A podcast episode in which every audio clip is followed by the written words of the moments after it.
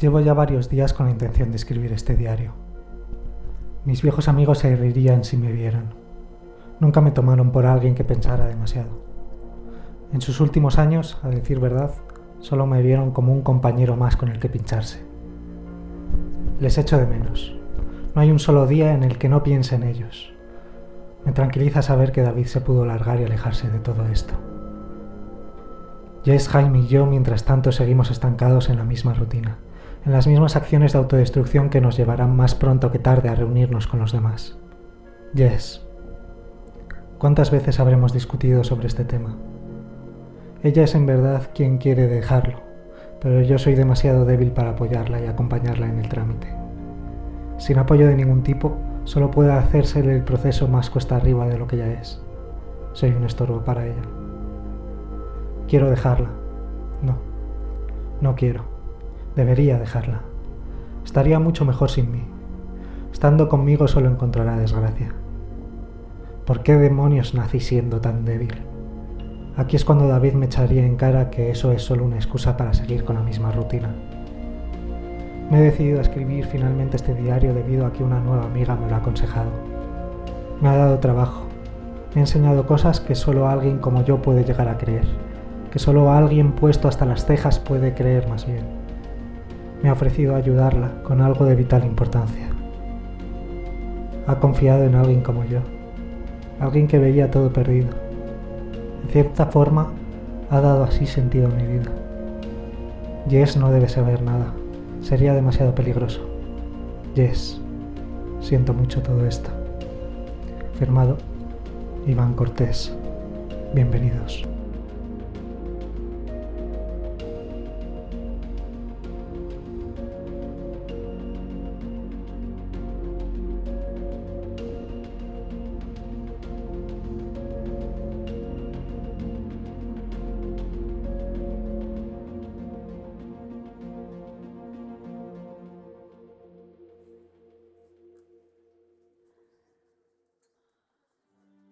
David no supo decir cuánto tiempo estuvo mirando el trozo de piel estirado encima de la mesa. Había deseado despertarse en Granada para ir a trabajar a un curro que había detestado desde el primer día. Pero la realidad, por irreal que ésta pueda aparentar, era otra muy distinta.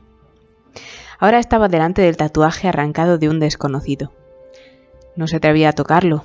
Tenía la sensación de estar haciendo algo ilegal como si él mismo hubiera sido quien se lo hubiera arrancado al propietario. Esperaba que en cualquier momento entrara por la puerta la policía para detenerle y acusarle de homicidio.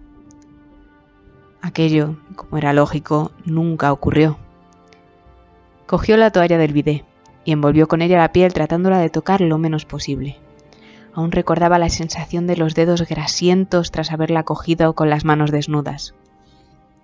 Sacó el papel escrito por Jaime el diario de Iván, y los metió junto con la toalla en una mochila de tela que tenía guardada en la maleta. No le hacía ninguna gracia tener que moverse con todo aquello a la espalda, pero la triste realidad era que no se fiaba de dejar nada que pudiera ser importante en aquella habitación. Cogió el cuchillo que aún tenía en el bolsillo de la gabardina y lo cambió por una navaja suiza que siempre llevaba en la maleta, Bastante ilegal era que le pillaran con un trozo de ser humano como para encima añadir un arma blanca. Entre sus cosas encontró la tarjeta negra con la escalera de Penrose dibujada que le había dado el primer día a Alex. David la observó ahora con los nuevos conocimientos que había adquirido. ¿De verdad algo como aquello podía existir escondido en algún lugar de esta ciudad? Se guardó la tarjeta junto con la foto de sus amigos dentro de la cartera. Salió del hotel metiéndose en la primera cafetería que pudo encontrar. Pese a que había dormido bien, necesitaba con urgencia un café tan negro como le fuera posible. Había escrito nada más al despertarse a los padres de Iván, disculpándose por su ausencia. No dio ninguna excusa que pudiera sonar como tal. Simplemente les dijo que no se había encontrado en condiciones para reunirse con ellos, cosa que no era del todo mentira. Ellos le contestaron agradeciéndole que se hubiera puesto en contacto y que no se preocupara habían quedado esa misma mañana a volverse a ver. A sus propios padres les había dejado con otro mensaje diciéndoles que iría a comer a casa. Se sentó en la primera mesa que encontró aún con la mochila puesta. No se sentía tranquilo separándose de ella. Se pidió el café solo, sin nada de comer. El saber lo que tenía a la espalda le había quitado completamente el apetito. Primer café del día. Hacía una mañana completamente despejada. Seguía haciendo frío, como era lógico en aquella ciudad, aquella época del año, pero la lluvia de los días anteriores había desaparecido por completo. Tras el escueto desayuno fue caminando hacia el río para coger el coche. Quería verlo cuanto antes. Estaba aún con la incertidumbre de saber si seguiría aparcado allí donde lo dejó. Hacía un día maravilloso para un paseo así. No estuvo tranquilo hasta que por fin pudo verlo a lo lejos. Se fijó en el rayón que le habían hecho en un lateral. Despertó en él el mal humor que parecía haber desaparecido desde que había salido de la cafetería. No pensaba pagar un duro por arreglar aquello, aunque tampoco es que lo tuviera. Entró en el coche, revisó, tal y como había hecho por la noche en su habitación, que todo siguiera en su sitio, y se dirigió de nuevo a la casa de los padres de Iván. La paranoia le hizo dar varias vueltas a la manzana antes de decidirse a aparcar. Quería asegurarse de que no la habían seguido ni nadie le estaba esperando. De nuevo se veía delante de aquella puerta. Esta vez no dudó en llamar. Sonia y Román le recibieron con un fuerte abrazo. Él se volvió a disculpar por el plantón. Ellos le quitaron importancia, llevándole directamente al salón. Habían dejado preparado ya el café con unas pastas. Le habían estado esperando. Como era lógico, se les veía tristes y cansados. Sus sonrisas mostraban una realidad que los ojos desmentían. Segundo café del día.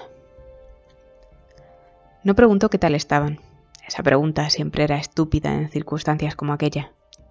Se limitó a decirles que iba a estar más de lo previsto en Salamanca y que le tendrían ahí para cualquier cosa.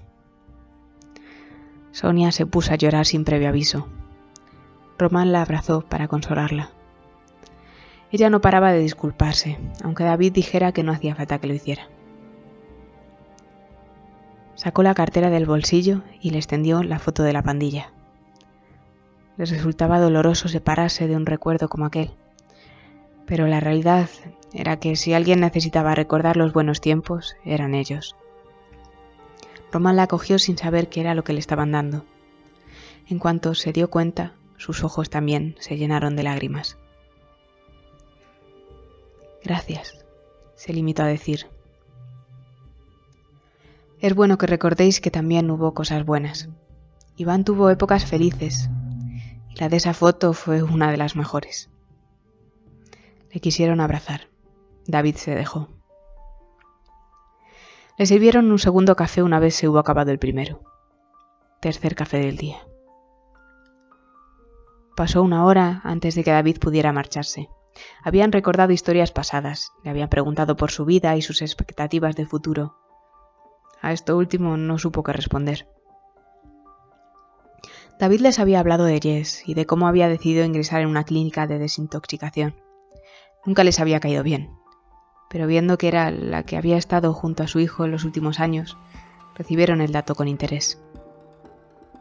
Ayudó a recoger todo y llevarlo a la cocina mientras los padres de Iván se quejaban de que lo hiciera.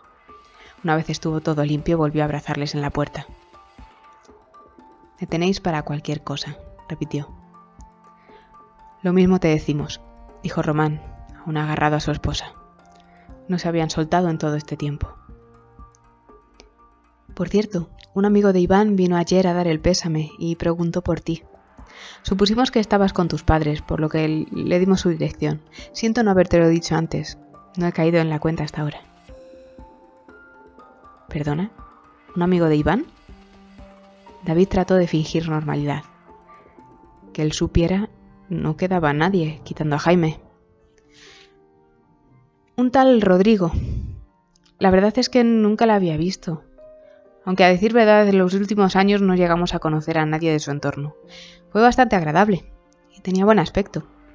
Lo único raro en él era el tatuaje de la mano. David confirmó sus sospechas. Tenía que ir a su casa cuanto antes. Sus padres, si los desaparecidos sabían dónde vivían, había estado un día entero alejado de ellos. Se volvió a despedir y se alejó corriendo hacia el coche, no esperando siquiera que cerraran la puerta. Solo pensaba en sus padres. No se perdonaría nunca que les hubiera ocurrido algo. Subió al coche. Tardó varios intentos en arrancar, en lo que se calentaba el motor. ¿Por qué siempre se tenía que ir de aquel lugar con prisas? Al llegar a su calle no se molestó en buscar un hueco donde aparcar. Lo hizo directamente en doble fila y dejó las luces de emergencia dadas. La puerta del portal volvía a estar abierta, por lo que subió sin llamar. No quiso esperar al ascensor, cosa de la que se arrepintió tras subir todos los pisos por las escaleras. Llamó al timbre con insistencia. Oyó la voz de su madre dentro, lo que le tranquilizó de nuevo. Abrieron la puerta. Ante él se encontraba una mujer que no era su madre. Tardó unos segundos en darse cuenta de quién era. Hola, sobrino. ¿Cuánto tiempo? ¿Cuánto has crecido? le dijo Irene, dándole un fuerte abrazo y guiñándole un ojo. Estaba rubia. ¿Cuándo le había dado tiempo a teñirse? ¿Dónde te habías metido? le preguntó aún soltando los pulmones por la boca. Después de tantos años, eso es lo primero que me preguntas. Ni siquiera un qué tal estás, tía favorita. David se dio cuenta de que estaba su madre presente y que por lo tanto no podía hablar con total libertad. Se acercó a su madre y le dio un abrazo, cosa que ella recibió gratamente, aunque no sin sorpresa. ¿Te ocurre algo, hijo? David negó con la cabeza. ¿Vino ayer alguien preguntando por mí? La única que vino fue tu tía. Casi no podía contener su alegría. En los dos días se nos ha dado la oportunidad de solucionar nuestros problemas para ser una familia de nuevo. Irne le abrazó por la espalda y le dio un beso en la mejilla. Sobrinito, dijo en alto. Ya me encargué yo del asunto. Estate tranquilo, no creo que vuelvan, dijo susurrándole al oído. Ahora que lo pienso, llamó a alguien a la puerta, continuó hablando su madre, no enterándose de esto último. Pero abrió tu tía, ya que yo andaba con el fuego encendido en la cocina y tu padre estaba afuera. Fue un hombre pidiendo que le moviera mi coche para que pudiera salir. Parecía estar divirtiéndose con aquella situación. De ahí que me fuera a cinco minutos cuando llamaron. Su padre llegó una hora después, mientras los tres estuvieron en la cocina ayudando con la comida. Su madre, al enterarse esa mañana de que iba a ir a comer, había decidido preparar todo un banquete. Al fin y al cabo hacía muchos años que no volvían a estar los cuatro juntos. La comida fue tranquila y alegre. David se pudo olvidar por completo de su situación, lo que fue un descanso. Aún no había tenido tiempo de hablar con Irene a solas, por lo que no había vuelto a tocar ningún tema que no tuviera relación con la vida normal de las personas normales. Después de comer, Irene y David se fueron a la cocina a hacer el café y meter todo en el frigaplatos. Trataron de disuadirles, pero ellos insistieron, dejándoles en el salón mientras recogían. ¿Qué te ocurrió ayer? preguntó David susurrando mientras limpiaban los platos. Habíamos quedado en Angelina y no apareciste por ningún lado. Me avisaron de que los desaparecidos sabían dónde vivían tus padres y tuve que venirme lo más deprisa que pude. Mandé a alguien al piso para avisarte, aunque supongo que te fuiste antes de allí. ¿Quién te avisó? Nunca me alejé mucho de vosotros, siempre os he estado observando por raro que suene. Siempre he tenido a gente vigilando que no sucediera nada. El vecino de abajo, por ejemplo. Lo que me recuerda que me tienes que ayudar luego a sacar una alfombra de su casa. ¿Una alfombra? Sacar un cadáver a la luz del día a ojos de todos queda un poco feo, sobrino dijo divertida. No sé muy bien por qué, pero los desaparecidos están insistentes en meterse con nuestra familia últimamente. Son como una plaga de conejos. Matas a uno y aparecen cuatro más. Entonces el que llamó a la puerta ayer... Por suerte había llegado yo antes. No tuve mucho tiempo para reaccionar. Navaja al cuello y meter el muñeco en el piso del vecino de abajo. Carlos debe estar echando pertes de mí. Lleva con el cuerpo en su casa desde ayer. De nuevo le chocó la frialdad con la que su tía hablaba de ese tema. No mostraba ni una pizca de arrepentimiento. No le gustaría bajo ningún concepto tenerla como enemiga. Carlos, recuerdo que se mudó a este edificio poco después de desaparecer tú. ¿Nos lleva vigilando desde entonces? David se preguntó hasta dónde llegaría la red de espionaje de su tía. ¿Es seguro que papá y mamá se queden aquí? ¿No sería mejor movernos de sitio? ¿Para ir a dónde?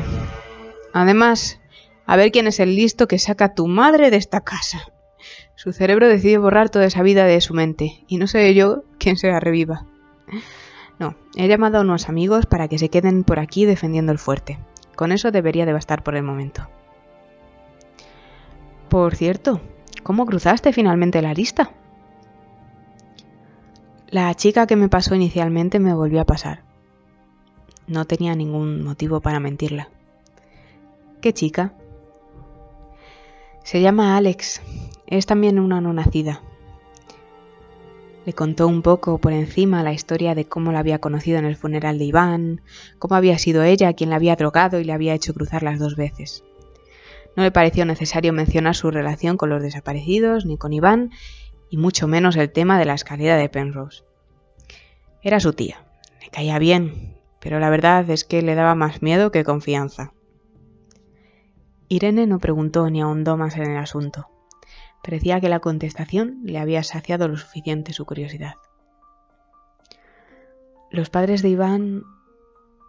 También he puesto vigilancia en su casa, tranquilo, aunque dudo que les hagan nada. Se tomaron el café los cuatro en el salón. Parecía que su madre y su tía habían limado sus asperezas, volviendo a ser hermana mayor y hermana pequeña.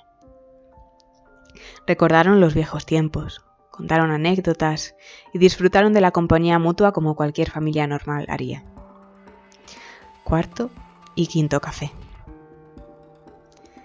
Pasadas las seis de la tarde, Irene se levantó. Creo que me iré a dar un paseo. Ya les he dicho a tus padres que me quedaré unos días con ellos aquí en Salamanca. Igualmente, si te apetece venirte ahora conmigo a dar una vuelta y así nos ponemos al día. A sus padres les pareció buena idea. Todos tenían cosas que hacer aquella tarde. Se despidieron con besos y abrazos. No le preguntaron esta vez qué tenía pensado hacer, simplemente lo dejaron estar dando por hecho de que volverían a verse. Parecían felices. Cerraron la puerta dejándoles solos, bajaron las escaleras y llamaron al timbre del vecino. Les abrió un hombre echado en años. Carlos seguía tal y como David lo recordaba. Bastón para caminar, pelo en las orejas, hasta una barriga fruto de una hernia que le sobresalía haciéndole perder el equilibrio. En todos los términos era el típico viejo que llevaba años con la parca a la espalda, sin conseguir alcanzarle. Ya era hora, ¿no crees? refunfuñó, dejándoles pasar y no haciendo caso a la presencia de David. ¿Sabes lo desagradable que resulta estar con un cadáver en tu casa 24 horas? Yo ya no estoy para estas cosas. Vamos, Carlos, que te lo deje bien envuelto. Porque sabes lo que hay dentro, que si no, ni te enterarías. Además, estás estupendo. No me vengas con adulaciones. Envuelto en una de mis alfombras, se quejó. Te compraré otra, te lo prometo. Sabes que te agradezco mucho todo esto. Desde que hubieron entrado, David no dejó de mirar la enorme alfombra enrollada que había ante él. Lo cierto es que nadie hubiera dicho que había alguien metido en su interior. Bueno, ¿qué? ¿Me echas una mano o te vas a quedar mirándola todo el rato? Irene la cogió por un lado y David por el otro. Como era de esperar, pesaba más de lo que aparentaba. La lograron meter en el ascensor bajo la mirada de Carlos, que se limitaba a sujetarles la puerta. Ya sabes, espero una alfombra nueva. Irene asintió y le dio un beso en la frente dándole las gracias. ¿Cómo vamos a llevar esto? En mi coche no entra. No te preocupes, en el mío sí. Su tía tenía una furgoneta Chrysler de siete plazas, por lo que no fue difícil colocar el paquete en la parte de atrás. Antes de irse, David pasó por su coche a recoger su mochila. Se dio cuenta de que había dejado las luces de emergencia puestas y que se había quedado sin batería. Se dijo que ya lo arreglaría más tarde y volvió con Irene. Se sentó en el asiento del copiloto. Respiró hondo, masajeándose los brazos entumecidos del esfuerzo. ¿Qué vamos a hacer con él? ¿A dónde vamos? Tengo un amigo que puede deshacerse del cuerpo, dijo Irene arrancando el coche. Luego iremos a que te hagan tu primer tatuaje, le sonrió. Por fin serás un no nacido como Dios manda. David notaba cómo su corazón le latía con fuerza. Lo que no tenía muy claro era si se debía a la extraña euforia que le producía la situación o a toda la cafeína que llevaba encima. Una sonrisa en su cara le hacía pensar que era más bien por lo segundo. Se prometió a sí mismo que al menos ese vicio tendría que dejarlo.